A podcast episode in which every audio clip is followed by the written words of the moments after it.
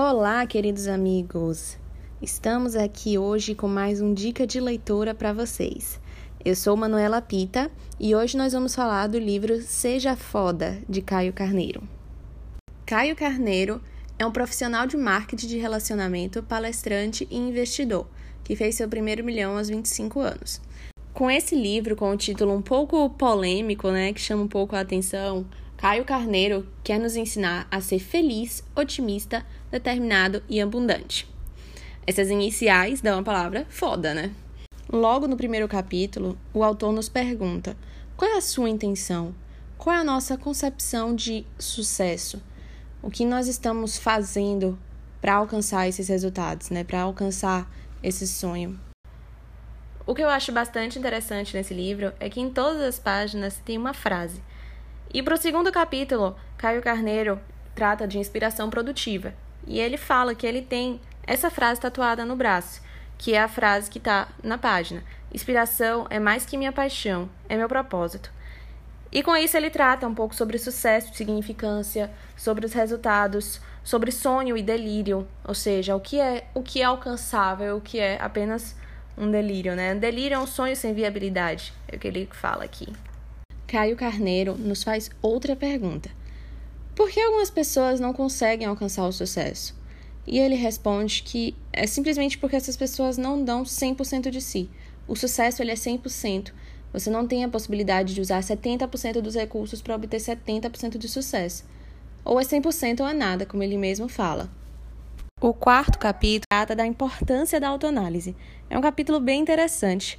Caio falou que ele costumava ser uma pessoa medíocre ele estudava, na época de estudante, ele estudava simplesmente para passar de ano. Mas ele sempre teve uma insatisfação positiva, progressiva, permanente, como ele disse.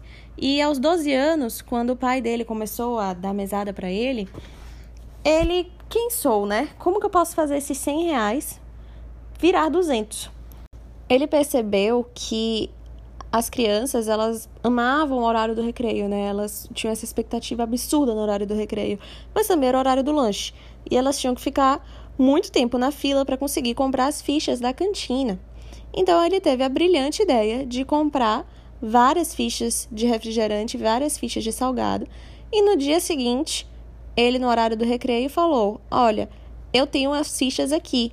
Elas custam três reais, na cantina custa dois, mas lá vocês têm que pegar a fila. Comigo não.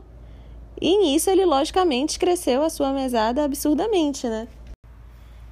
Ele também trata de crenças e hábitos inadequados.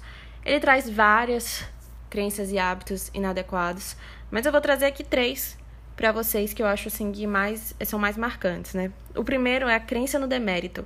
São as pessoas que elas acreditam simplesmente que elas não são merecedoras de grandes coisas, de grandes coisas, né? Segundo é o imediatismo. Esse é tão importante porque hoje é tudo mais rápido. Tudo tem que ser mais rápido. Seu computador tem que ser o mais rápido, seu almoço tem que ser o mais rápido, seu caminho até o trabalho tem que ser o mais rápido. Isso também trata dos nossos sonhos e dos nossos dos nossos das nossas ideias de sucesso, né? Tem que ser tudo mais rápido, tem que ser tudo de forma imediata. Isso também é uma crença e um hábito inadequado. E eu também acho legal o vitimismo, que traz muito a questão da que é muito atrelada à questão da primeira crença, né, do demérito, que é uma pessoa que se faz de vítima o tempo inteiro. Né? Ela não só acredita que ela não possa não ser merecedora, mas ela também, quando acontece algo errado, nunca foi a culpa dela. É sempre o mundo que está contra ela. Esse capítulo próximo é até muito criativo. Caio fala que o sucesso está na palma da nossa mão. Ele fala que o dedo polegar eh, significa positividade e otimismo, né? O dedo que nós fazemos o legal, o sinalzinho do legal. O dedo indicador é visão e direção, é para onde nós apontamos. O dedo do meio é atitude e execução. O anelar, compromisso e valores, né? Por ser justamente o dedo que nós colocamos o anel.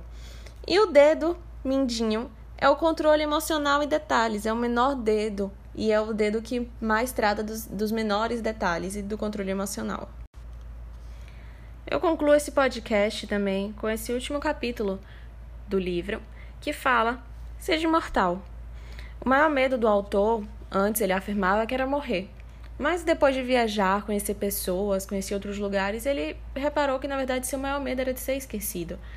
Então ele traz essa ideia para nós também de nos tornarmos imortais, ou seja, nos tornarmos pessoas que de fato contribuíram, de que fato são lembradas até hoje. Pense em quantas pessoas que já faleceram anos atrás e que são lembradas até hoje, até hoje pela sua contribuição para a humanidade. E é isso que o autor também quer despertar em nós. Ele, ele quer despertar esse desejo de que sejamos fodas, felizes, otimistas, determinados e abundantes. E com isso, essa mensagem eu deixo para vocês hoje no podcast Dica da Leitura. Eu sou Manuela Pita e fico por aqui. Obrigada por nos acompanhar. Beijos!